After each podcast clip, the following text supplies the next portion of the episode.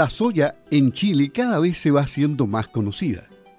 Tiempo atrás conversamos con Ariel Ramos, ingeniero agrónomo, que conoce mucho del tema porque mm, tiene siembras y ensayos con la Universidad Austral de Chile. Él tiene su empresa IDE Agro que se dedica a este tema.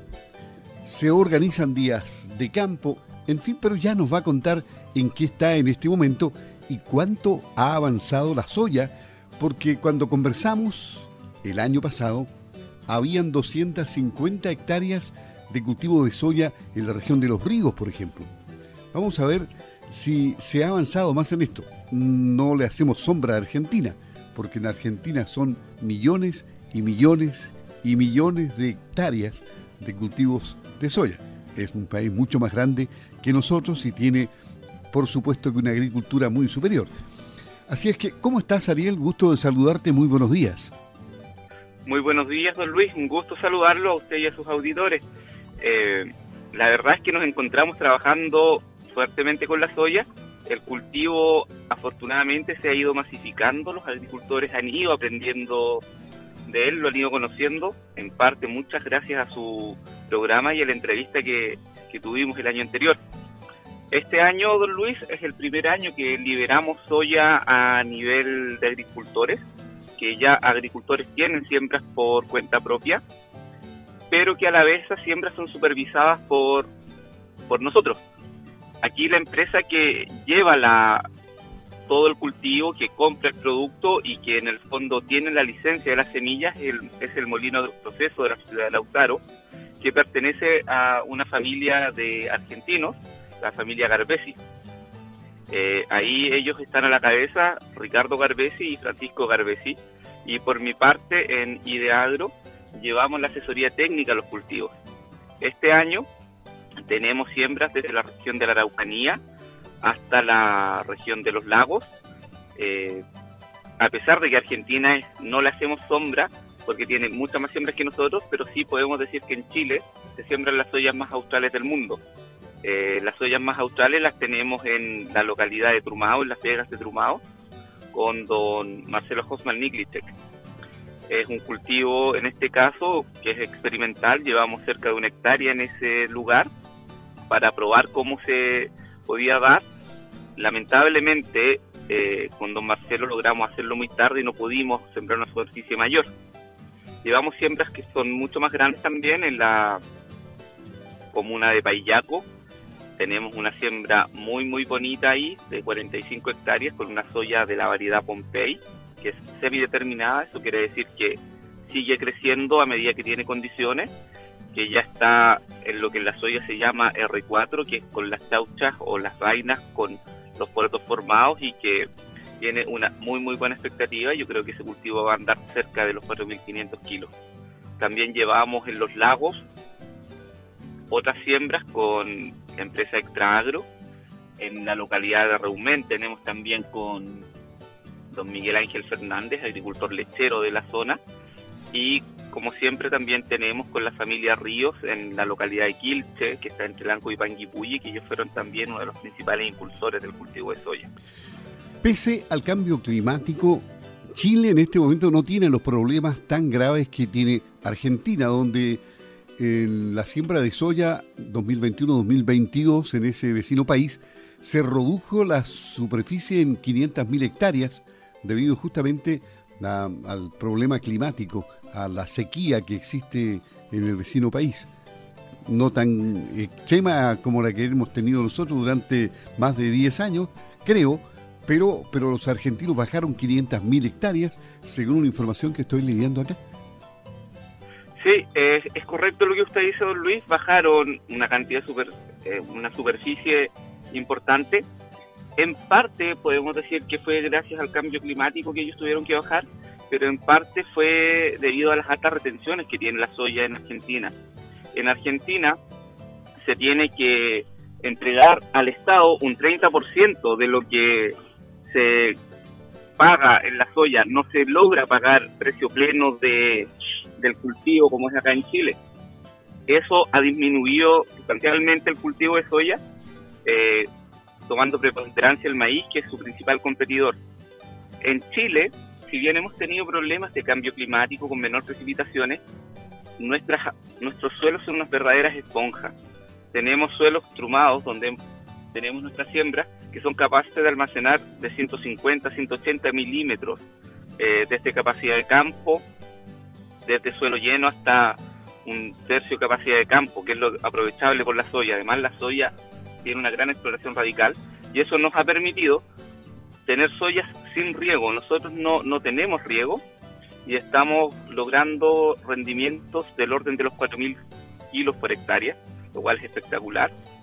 Eh, y es espectacular porque en estos momentos la soya está en un super ciclo donde al día de hoy se está cotizando en 583 dólares. Cerró hoy la bolsa de, cereales de Chicago. 583, perdón, 583 eh, dólares la tonelada. La tonelada. Y eso si lo ponderamos por un dólar que está sobre 800 pesos, nos da que estamos transando soya si los agricultores hoy día cosecharan en Chile eh, se les estaría pagando cerca de 420 430 pesos el kilo de soya. Nuestro principal competidor en cuanto a leguminosas y proteicos en Chile, que es el lupino, en estos días está pagando de 290 a 300, con máximo creo de 310 pesos el kilo. Eh, para un cultivo corto como la soya es un precio espectacular. Lo que sumado a este año que hemos tenido una escasez y unas alzas fenomenales en el precio de los fertilizantes nitrogenados. Para que usted se haga una idea, el año pasado estábamos comprando el kilo de urea entre los 250 y 300 pesos y hoy día las cotizaciones por urea están sobre los 800, incluso 900 pesos el kilo. Eh, los agricultores trilleros se van a ver muy, muy afectados por esto. Y en cambio cultivos como la soya, como el lupino y todas las leguminosas aprovechan el nitrógeno que está en el ambiente cada bocanada de aire que nosotros respiramos tiene un 78% de nitrógeno, pero este nitrógeno no es aprovechable por las plantas. Sin embargo, cuando existen las leguminosas y tienen asociación con Rhizobium, generan estos nódulos que son capaces de fijarlo y entregarlo al, cultivo.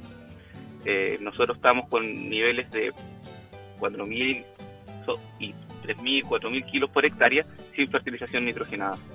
Eso es importante porque los agricultores este año muchos no van a tener caja para pagar los precios de urea que se están transando. Bueno, eh, la otra vez dijimos, dijiste tú, que la soya es altamente proteica para las vacas, porque tiene más de un 48% de proteínas. O sea, los agricultores, los productores lecheros ya saben de las cualidades de, de la soya acá en nuestro país. Sí, por supuesto. La verdad que las soyas que nosotros, la soya, don Luis, tiene cerca de entre un 40 y un 42% de proteína. Las soyas argentinas generalmente han sido eh, orientadas en su fitomejoramiento hacia la producción de aceite, que es lo que ellos venden principalmente, y la proteína tiende a ser un subproducto, a pesar de que la soya es un cultivo proteico y no una, no una oleaginosa. Lo que nosotros logramos acá con cerca de un 48%, pues incluso 49%, es lo que se conoce como expeller de soya, o torta de soya, que es el producto del prensado en frío sin solventes del el poroto o grano de soya y extracción de aceite. Lo que nos queda es esa torta proteica cerca, que tiene cerca del 48%. En estos momentos, lo que nosotros estamos proponiendo a los agricultores, y es lo que ellos muchos están tomando, es que ellos nos entregan a nosotros la soya, la cultivan, perdón, nosotros les entregamos la semilla, la asesoría técnica, ellos nos entregan a nosotros la soya y a través de un canje nosotros nos quedamos con el aceite y ellos se quedan con la proteína.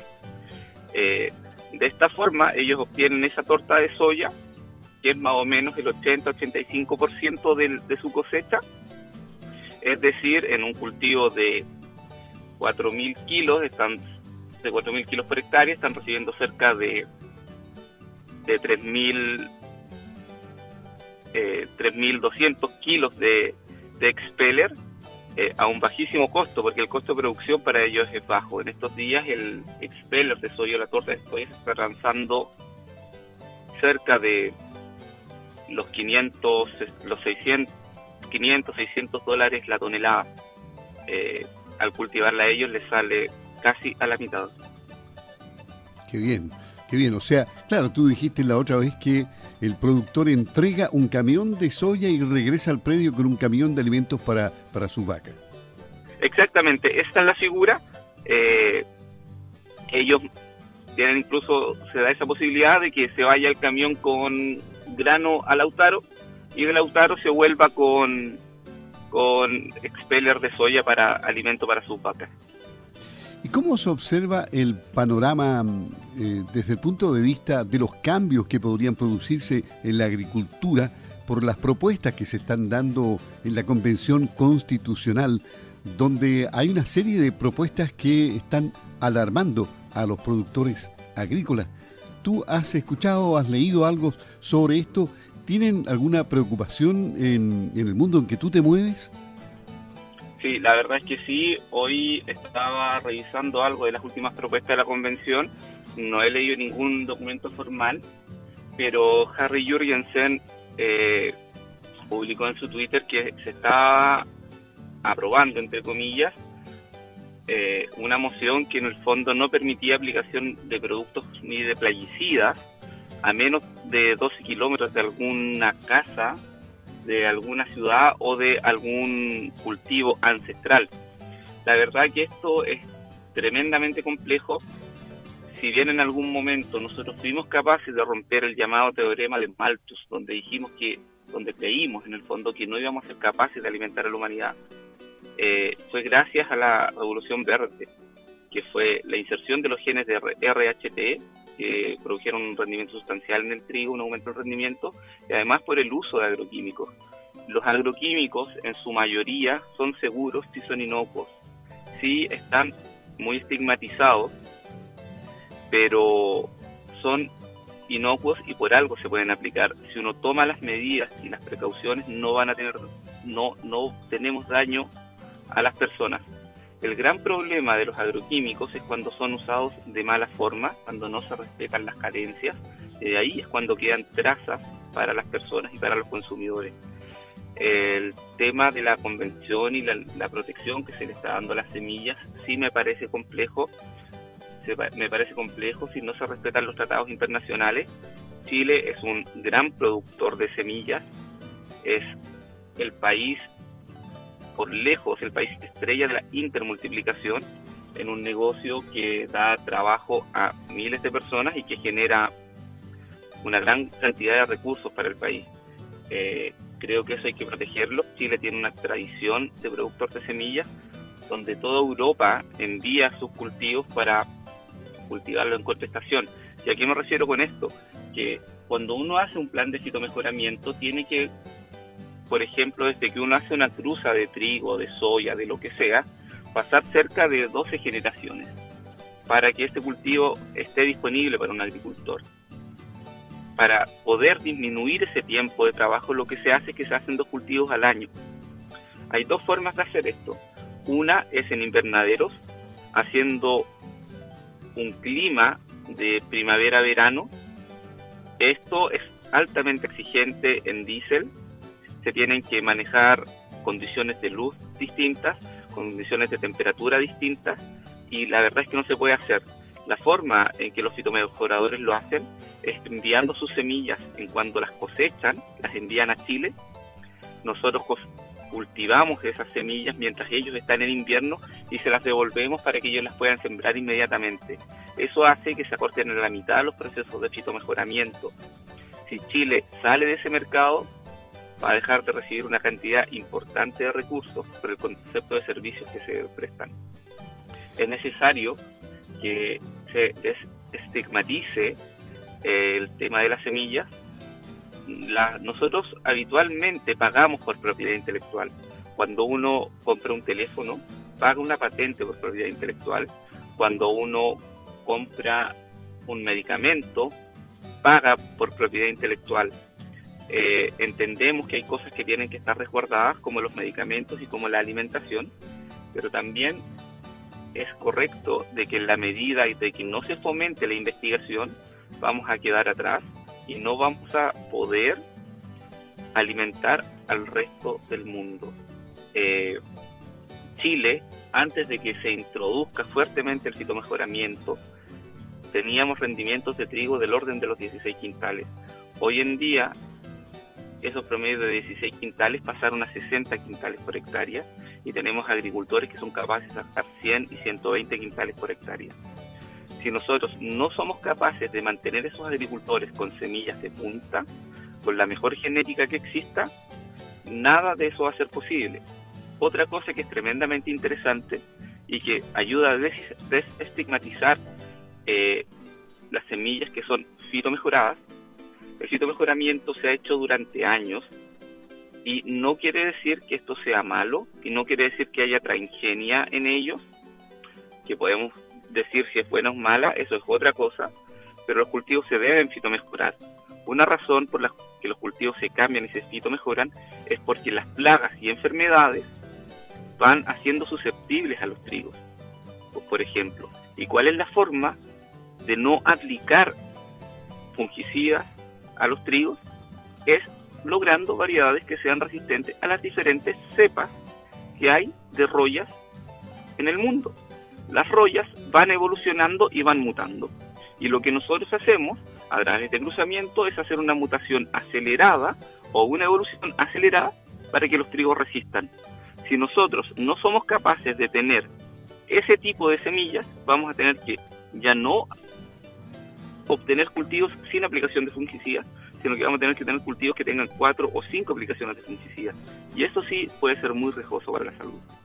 Ariel Ramos, ingeniero agrónomo de la empresa Ideagro, está innovando cada día más y que conversa con campo al día de vez en cuando. Yo creo que muy continuamente vamos a tener que hacerlo porque es un tema que domina mucho, que se está tratando en la Convención Constitucional y que está provocando una tremenda polvareda en el mundo agrícola y una preocupación e incertidumbre que ha ido quedando la huella a través de la información que se está comentando en todos los medios de comunicación.